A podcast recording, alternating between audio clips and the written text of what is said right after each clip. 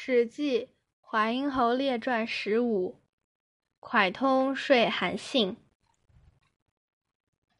详解：武社已去，齐人蒯通知天下全在韩信，欲为其策而感动之，以向人说韩信曰：“武社离开以后，齐国人蒯通知道天下胜负取决于韩信，想用一个奇策使他感悟而改变想法。”借着给他相面游说韩信说，借着给韩信相面来劝说韩信。相人给人相面，权本意是秤锤，引申指权衡掌握。仆常受相人之术。韩信曰：“先生相人何如？”对曰：“贵贱在于古法，忧喜在于容色，成败在于决断。以此参之，万不失一。”我曾经学过给人相面的本领。韩信说：“先生相面相的怎么样？”蒯通回答说：“人的尊贵或卑贱在于骨相，忧愁或欢乐在于面容，成功或失败在于是否能够决断。用这三个方面来参验人，一万个不会错一个。骨法、骨骼、骨相，参参验。”韩信曰：“善。”先生向寡人何如？对曰：愿少见。韩信说：好，先生看我怎么样？蒯通回答说：希望稍稍与周围的人隔开。见这里指与众人隔开，即屏退众人。见的经文字形解读为从两扇门的缝隙中看到月光，本意指缝隙空隙，这里引申指与人隔开。信曰。左右去矣。通曰：“相君之面不过封侯，又危不安；相君之背贵乃不可言。”韩信说：“左右之人离开。”蒯通说：“我看您的面只不过能封侯，而且危险不安全；看您的背，富贵的说不出来。背双关语，明说即背，暗指背叛。”韩信曰：“何谓也？”蒯通曰：“天下初发难也，俊雄豪杰见号一呼？天下之事，云何物极？”韩信说：“说的是什么呢？”蒯通说：“天下当初发动反抗的时候，英雄豪杰建立名号，大呼一声，天下的志士就像云雾一样聚合过来。节，通节，古代多以节为节。”建号，建立名号，指自称侯王。鱼鳞杂沓，像鱼鳞一样聚集在一起，像鱼鳞那样聚集在一起。杂沓，叠韵连绵字，聚集。标志风起，像火花迸射，狂风卷起。标，火花迸起。云、雾、鱼、鳞。标风都用作状语，表示比喻关系，像什么一样。当此之时，忧在亡秦而已。今楚汉纷争，使天下无罪之人肝胆涂地。在这个时候，大家所担忧的只是消灭秦国而已。如今楚汉分裂争斗，使天下无辜百姓惨遭杀害，肝胆涂地，比喻惨死。父子铺骸骨于中野，不可胜数。父亲儿子的尸骨暴露在田野之中，数也数不尽。中野田野之中，楚人起彭城，转斗逐北，至于荥阳，陈立席卷，威震天下。楚国人在彭城起兵，辗转战斗，追逐败军，来到荥阳，趁着有利形势，像席卷一样，声威震撼天下。然兵困于金锁之间。破西山而不能进者，三年于此矣。可是军队被阻挡在金县与所亭之间，接近西山而不能前进，在这里已经三年了。破、进、挨近，西山指城高以西的山地。汉王将数十万之众，据巩洛，阻山河之险，一日数战，无尺寸之功。汉王带领几十万军队据守在巩县和洛阳，凭借山河的险阻，一天之中多次交战，没有一点进展。据同据巩秦县名，在今河南巩县西南。洛即洛阳。折北不救，拜荥阳，伤陈高，遂走渊涉之间。此所谓智勇俱困者也。挫折失败，无法挽救，在荥阳败走，又在陈高受了伤，于是逃向渊县和涉地之间。这就是通常所说的聪明的人和勇猛的人双方都受困。折挫折，北败不救，挽救不了。福锐气错于险塞，而粮食结于内府。军队锐气在险要的关塞受挫，而仓库中的粮食已经竭尽。内府等于说仓库。百姓疲极愿望，荣荣无所倚。老百姓已经疲劳到了极点，产生了怨恨之心，动荡不安，而没有可以依靠的地方。罢通疲疲劳，荣荣动荡不安的样子。以臣料之，其是非天下之贤圣，故不能息天下之祸。按我的估计，这样的形势，如果不是天下的贤圣之人，本来就不能平息天下的祸乱。当今两主之命悬于足下，现在刘向两个君主的命运就悬挂在您的手上。命命运，现同悬悬挂，后来写作悬。足下为汉则汉胜，您帮助汉王，那么汉王就能取胜。为等于说助动词。欲楚则楚胜，与楚国亲善，那么楚国就能取胜。欲动词参与引申直与什么亲善结盟。臣愿披腹心，我愿剖开自己的心腹。披剖开，疏肝胆，效于计，恐足下不能用也。献出肝胆，献上自己愚昧的计策，只怕您不能够采纳。疏等于说献出，披腹心，疏肝胆，后来也就被说成披肝沥胆。表示竭尽忠诚，孝古本写作左交右立的孝献出。臣能听臣之计，莫若两立而俱存之，三分天下，鼎足而居，其事莫敢先动。假如确实能听取我的计策，不如采用使双方都有利的策略，而使他们都得到保存，把天下分为三份，像鼎的三组一样分立而居。在那样的形势下，没有人。敢于先动手，两利使两方有利，利使动用法。夫以足下之贤胜，有甲兵之众，具强骑从燕赵。凭着将军您的才能和智慧，拥有众多的军队，占据强大的齐国，使燕国、赵国顺从。从使动用法，出空虚之地而至其后，出兵到敌人力量薄弱的地方，以牵制他们的后方。出兵到刘向力量薄弱的地方，以牵制他们的后方。因民之欲，西向为百姓请命，顺从人民的希望，向西进军替百姓说话。因顺着顺应，相向，其在流向之东，所以说西向。为民请命，等于说替百姓说话，指制止流向之争，减少人民的痛苦。则天下风走而响应矣，孰敢不听？那么天下之人就会像风吹那样奔跑，像回声那样迅速响应，谁敢不听从？走跑，响名词回声，响应像回声一样的反应，响应与风走是并列结构。歌大若强，以立诸侯；诸侯以立，天下服听而归德于齐。割取大国的土地，使强国削弱，用来拥立诸侯。各诸侯国已建立，天下就会归服听从，而且感激齐国的恩德。弱使动用法，强国削弱，大强都用作名词，做割和弱的宾语。按齐之故，就可以具有齐国旧有的疆土。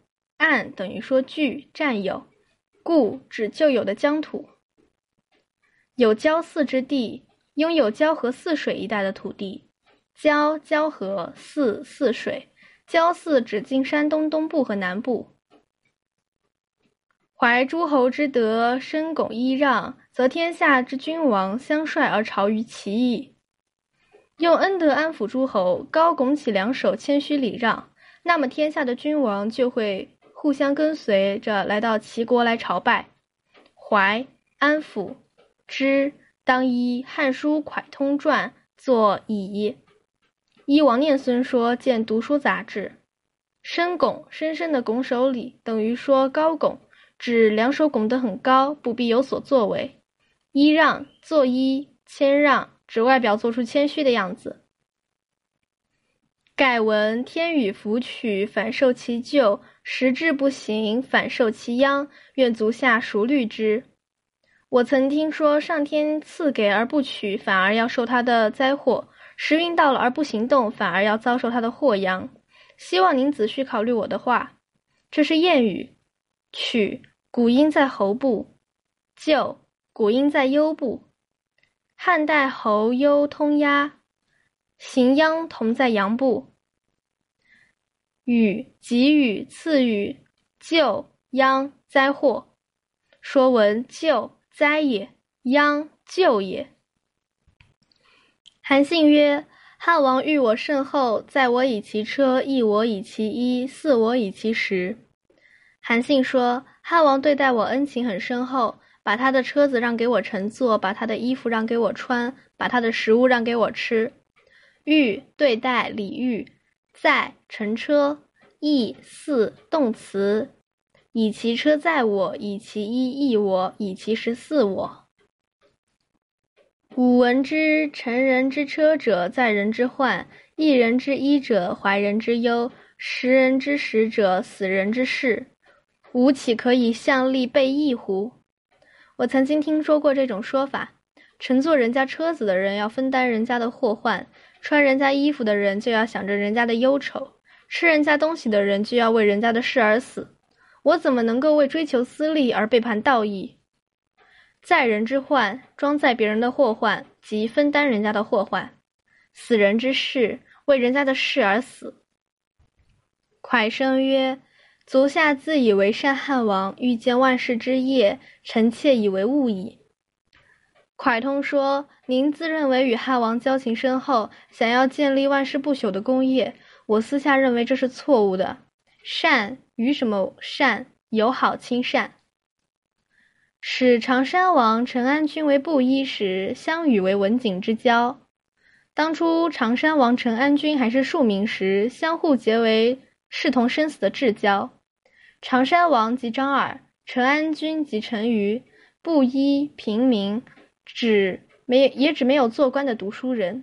相与等于说相交，文景之交，虽割颈也不反悔的交情。即使割颈也不反悔，即视同生死的至交。后征张衍、陈泽之事，二人相怨；以后为张衍、陈泽的事情相争，二人相互怨恨。张耳与陈馀本为至交，秦将章邯打败项梁军后，又大败赵军。当时赵歇为王，陈馀为将，张耳为相，都逃至巨鹿（秦县名，在今河北巨鹿县）。陈馀率数万人住在巨鹿北，章邯军住在巨鹿南。章邯急攻巨鹿，张耳召陈馀，陈馀以为寡不敌众，不敢出兵。于是张耳派张衍、陈泽去责备陈馀，陈馀不得已让二人率五千人士攻秦军，结果全军覆没。巨鹿解围以后，张耳深恨陈馀，并追问张衍、陈泽二人下落。陈馀一气谢印出走。从此二人结下怨仇。常山王被项王奉项英头而窜，逃归于汉王。常山王背叛了项王，捧着项英的头颅而逃走，跑去归顺了汉王。项英，项王派往长山国的使臣，这是原文注释。另外，班固《汉书》解释奉项英头而窜为抱头而窜，奉捧着，动词，项后脖颈。鹰本意是指戴在脖颈上的饰物，引申为动词环绕。鹰头即抱头。当时张耳被陈馀打败，抱头逃窜，投奔刘邦。汉王借兵而东下，杀陈安军池水之南，投足异处，足为天下笑。汉王借用您的军队向东进军，在池水的南面杀了陈安军，头和脚分在二处，最终为天下人耻笑。指刘邦利用韩信、张耳的兵力东进，此二人相与，天下至欢也。这两个人互相结交，是天下最好的交情了。欢，通欢，至欢，最好的交情。然而足相情者何也？患生于多欲而人心难测也。然而他们最终互相情杀，这是为什么呢？祸患是因为欲望过多而产生的，而人心是很难揣测的。今足下欲行忠信以交于汉王，必不能顾于二君之相与也，而事多大于张眼陈泽。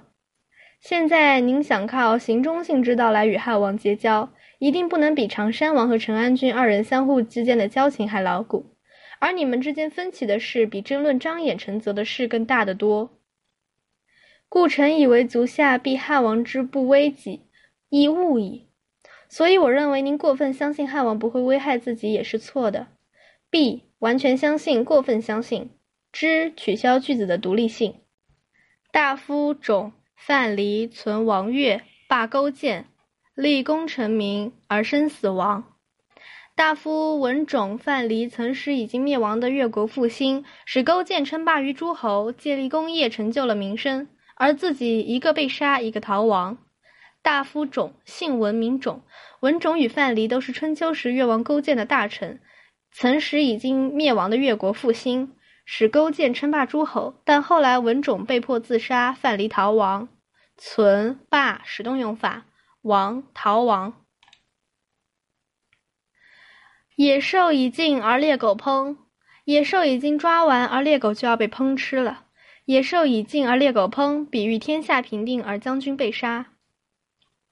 夫以交友言之，则不如张耳之与陈安君者也；以忠信言之，则不过大夫种范蠡之于勾践也。从交友的方面来说，您是不如陈常山王与陈安君的交情的。从忠信方面来说，那也不会超过大夫文种、范蠡对于勾践的忠诚。此二人者，足以观矣。愿足下深虑之。这两个人的情形足够您借鉴的，希望您深入考虑我所说的话。且臣闻勇略正主者深微，而功盖天下者不少。况且我听说，勇武和谋略震撼君主的人，自身就会危险；功劳超过天下人的人，就得不到奖赏。这就是功高震主的出处。臣请言大王攻略：足下设西河，鲁魏王秦下越，引兵下井陉，诛陈安军，训赵、挟燕、定齐，南摧楚人之兵二十万，东杀龙驹，西向以报。请让我说说大王的功绩。您渡过西河，俘鲁魏王，擒获下越，率兵攻占井陉。杀了陈安军，消灭了赵国，胁迫燕国投降，平定了齐国，在东南方打垮楚国军队二十万，杀死龙驹，向西方的汉王报捷，训赵，攻取赵国。如《史记·陈涉世家》，陈王令魏人周氏北训魏地，此所谓攻无二于天下而略不世出者也。这就是通常所说的功绩在天下没有第二个人比得上，谋略极高是世上所稀有的。大意是计谋极高是世上所稀有的。依言师古说，今足下待正主之威，挟不赏之功，归楚，楚人不信；归汉，汉人正恐。足下欲持是安归乎？现在您拥有震撼君主的威势，具有无法奖赏的功绩，归顺楚王，楚国人不信任。归顺汉王，汉国人感到震惊害怕。您想要带着这样大的功劳去哪里安身呢？挟持持有拥有，不赏之功，无法奖赏的功绩，形容功劳极大。夫事在人臣之位，而有正主之威，名高天下，窃为足下威之。您的情势处在为人臣子的地位，却具有震撼君主的威势，名声高于天下人。我私下为您感到这太危险了。微之，以之为微。韩信谢曰：“先生且休矣，吾将念之。”韩信谢绝说：“先生暂且到此为止吧，我将思考这件事。”休止，停止，念等于说思考。